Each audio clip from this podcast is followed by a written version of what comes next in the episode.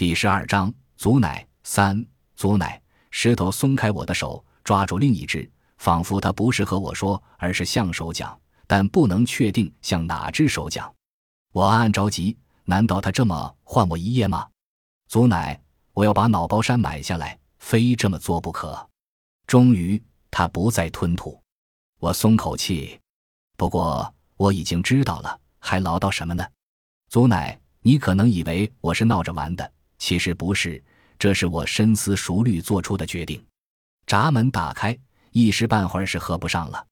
你或许觉得奇怪，我为什么要买一座光秃秃的山？不止你，当我说要把脑包山买下来，每个人的眼神都很奇怪，以为我钱多没地方打发了。没错，我是挣了很多钱，但再多的钱也有花光的一天。我不会平白无故的糟蹋，我自有用意。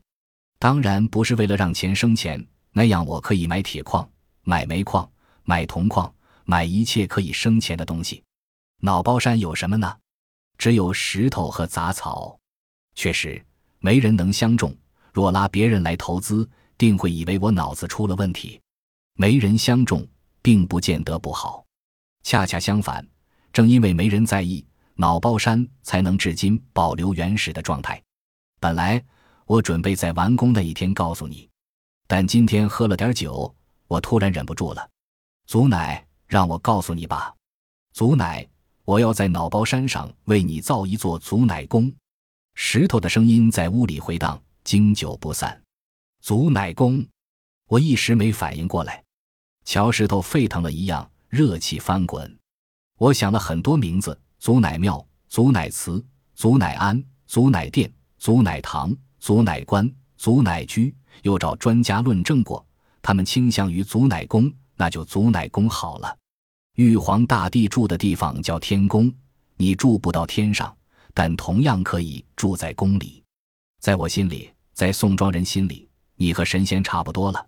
就算现在不是，早晚你都会成仙。除了专家，还没人知道我的决定。虽然这不是秘密，但我不想跟他们说，我没这个义务。若不是喝了酒，连对祖奶你也是暂时保密，到时候给你个惊喜。不过提前告诉你也好，你和我一起等着祖奶宫落成。我心跳如泪，石头满脑子奇怪、大胆、疯狂的念头。用宋品的评价，只有别人不敢想的，没有乔石头不敢干的。如果有天梯，他敢和观音菩萨下象棋。不过那些事多半与我没有直接关系，我只能默默替他祈祷。没想这一次的念头更加疯狂的没有边际。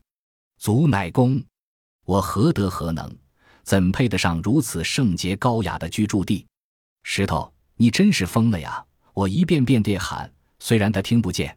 蚂蚁在窜，蚂蚁在窜，蚂蚁在窜。